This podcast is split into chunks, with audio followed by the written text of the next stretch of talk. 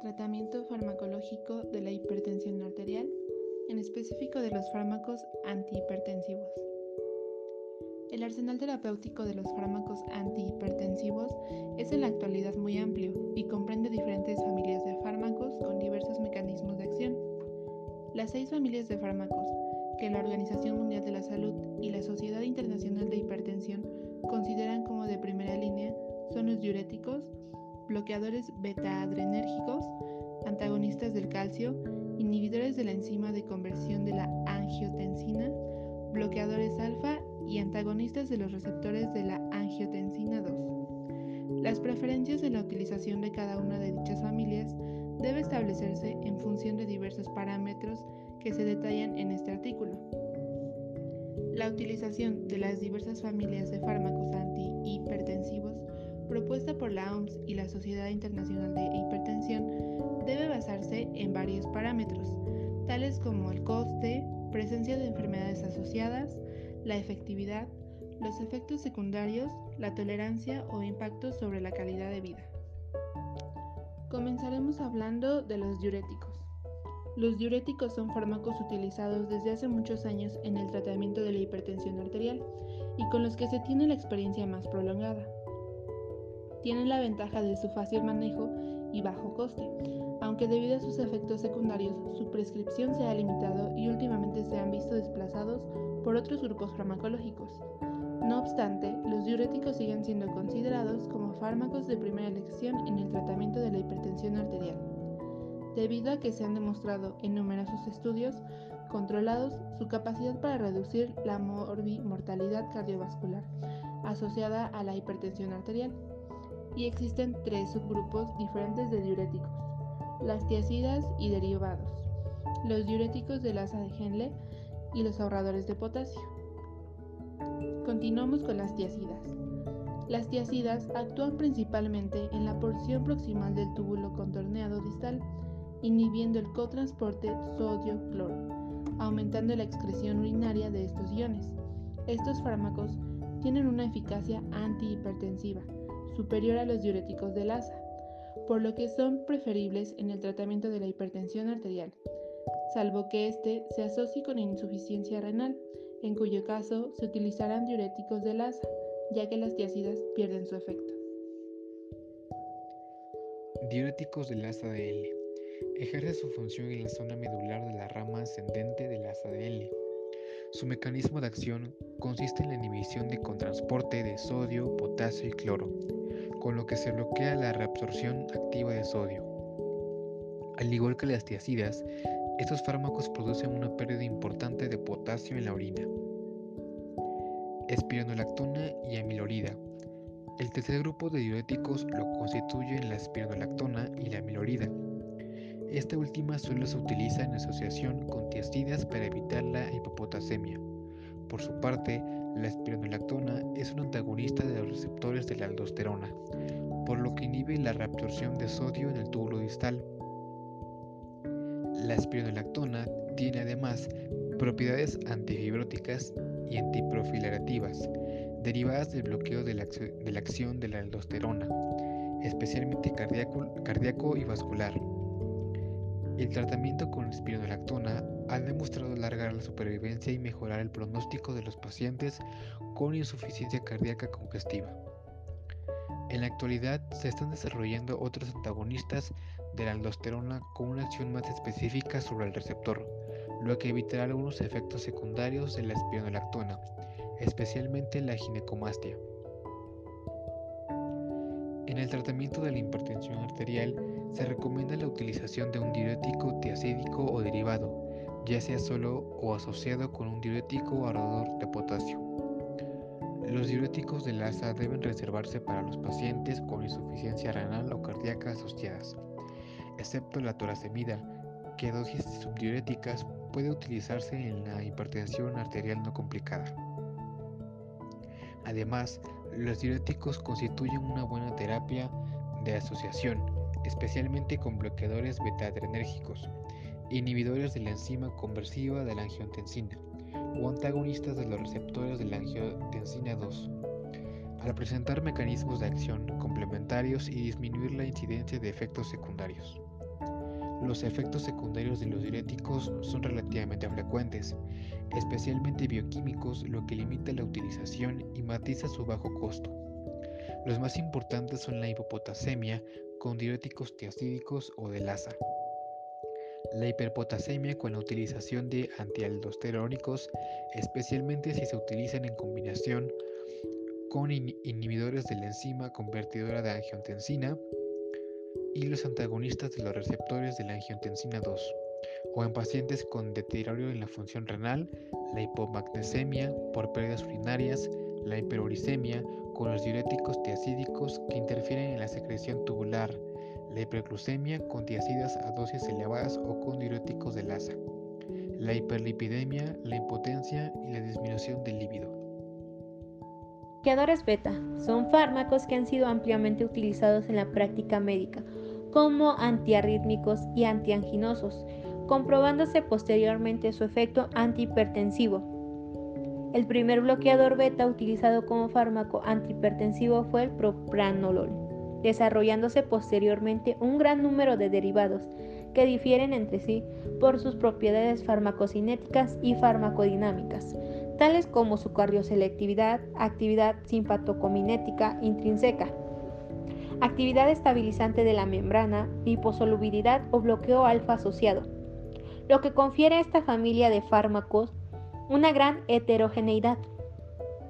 Los bloqueadores beta reducen la presión arterial en pacientes hipertensos, aunque su mecanismo de acción no está claro.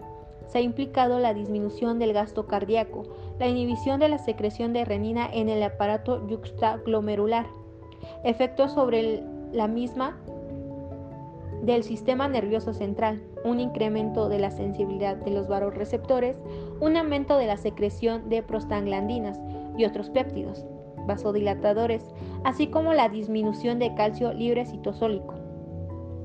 Los bloqueadores beta han demostrado ampliamente su eficacia, tanto en monoterapia como asociados, en el tratamiento de la HTA, ligera moderada, así como la prevención de sus complicaciones cardiovasculares son relativamente más eficaces que los diuréticos en la prevención de la enfermedad coronaria.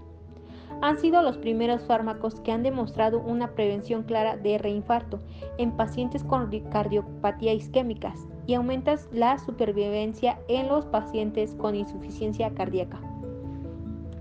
En general, la respuesta hipotensora a los bloqueadores beta es mayor en pacientes hipertensos jóvenes, los varones y los de raza blanca. Estos fármacos están especialmente indicados en la hipertensión que cursan como renina elevada, gasto cardíaco elevado, taquiarritmias, cardiopatía isquémica, miocardiopatía hipertrófica, estrés, ansiedad, migraña o hipertiroidismo. Por otro lado, la eficacia antihipertensiva es inferior en sujetos ancianos o de raza negra. Los bloqueadores beta no están exentos de efectos secundarios que limitan su uso.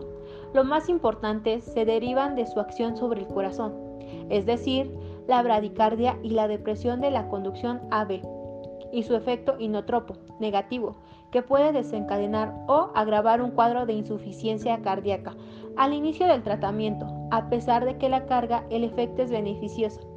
A nivel pulmonar puede provocar broncoespasmos en pacientes asmáticos o con una enfermedad pulmonar obstructiva crónica por el bloqueo de los receptores B2. De utilizarse en estos individuos debe de prescribirse bloqueadores beta cardioselectivos y se debe estrecharse la vigilancia.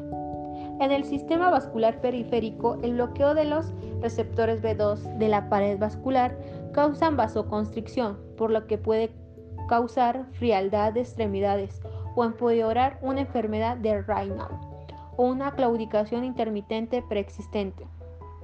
En el sistema nervioso central, los bloqueadores beta liposolubles que son capaces de atravesar la barrera hematoencefálica pueden provocar trastornos del sueño, como pesadillas o alucinaciones, depresión o alteraciones sexuales. Finalmente, a nivel metabólico, el bloqueo beta puede reducir la actividad de liproteinlipasa, dando lugar a un aumento de las VLDL y de los triglicéridos, así como un descenso del CHDL. Lo que podría empeorar el perfil aterogénico de algunos pacientes. Asimismo, los bloqueadores beta deben administrarse con cautela a enfermos con diabetes mellitus, dado que puede bloquear la descarga catecolamínica que se produce en las hipoglucémicas, agravándola y enmascarando su clínica. A pesar de ello, el tratamiento con bloqueadores beta es capaz de prevenir las complicaciones micro y macrovasculares de la diabetes de forma similar a los IECA. Los bloqueadores beta potencian los efectos antihipertensivos de otros fármacos, como los vasodilatadores antagonistas del calcio, tipo dihidropirídicos, diuréticos o bloqueadores alfa. Su asociación con antagonistas del calcio tipo verapamilo o dialtiazem aumenta el riesgo de hipotensión bradicárdica, bloqueo AB e insuficiencia cardíaca. La asociación con dicoxina incrementa el riesgo de bradicardia y bloqueo AB, pero no atenúa el aumento de la contractibilidad cardíaca inducida por esta. Los antiinflamatorios no esteroideos, como la indomectacina, atenúan el efecto hipotensor de los bloqueadores beta al inhibir la síntesis de prostaglandinas vasodilatadoras. Bloqueantes alfa. El único bloqueador alfa útil en el tratamiento de la hipertensión arterial es actualmente la doxazocina, que actúa bloqueando específicamente los receptores alfa posinápticos. Tiene la ventaja de producir un descenso de LDL y de los triglicéridos y un aumento del HDL, así como mejorar la resistencia a la insulina y la sintomatología debida a la hiperplasia benigna de próstata. Los bloqueadores alfa pueden utilizarse en monoterapia o asociados a diuréticos, bloqueadores beta, antagonistas de calcio, ISA y antagonistas de los receptores de angiotensina. La principal desventaja de la utilización de la doxazocina es la aparición del síndrome de la primera dosis, consistente en un descenso brusco de la PA con hipotensión ortostática y en algunos casos síncope. Al inicio del tratamiento o después de aumentos bruscos de las dosis. Este efecto aparece especialmente en ancianos y en pacientes diabéticos con neuropatía autonómica y puede ser peligroso en pacientes con enfermedad isquémica cerebral y coronaria y pueden minimizarse iniciando la terapia a unas dosis bajas en el momento de acostarse y empleando mucha prudencia al utilizar este tipo de fármacos. Antagonistas de los receptores de angiostensina. Son fármacos que producen, al igual que los ISA, un bloqueo del sistema renina-angiotensina mediante el antagonismo específico del receptor de la angiotensina 2. El primer antagonista del receptor descubierto, el losartán, le ha seguido a la aparición de otras moléculas como valsartán, libarsartán, candarsartán, etc. La última de ellas todavía está en vías de comercialización. En pacientes con hipertensión arterial, la administración de los ARA2 desciende a valores normales en aproximadamente la mitad de los pacientes hipertensos. Debido a la acción sinérgica, dicho efecto aumenta cuando se administra de forma simultánea un diurético. Por su peculiar y específico mecanismo de acción, su efecto antidepresivo es adictivo, con los que se puede asociar para bloquear sus valores distintos en el sistema renina-angiotensina. El inicio de acción es más gradual que lo, obtenido con los IECA, probablemente debido a la ausencia del efecto sobre la bradioquinia. Al igual que los ISA, la disminución de la PA con estos fármacos no se acompaña de taquicardia refleja y a diferencia de aquellos no causan tos ni ninguna alguna otra sintomatología. Este hecho hace que los ARA2 estén particularmente indicados en pacientes que hayan presentado una respuesta favorable a los IECA. Recordemos que estos ISA son fármacos prescritos para personas con patologías de hipertensión arterial específicamente. Eh, este dicho tratamiento ha tenido que suspenderse si existe un,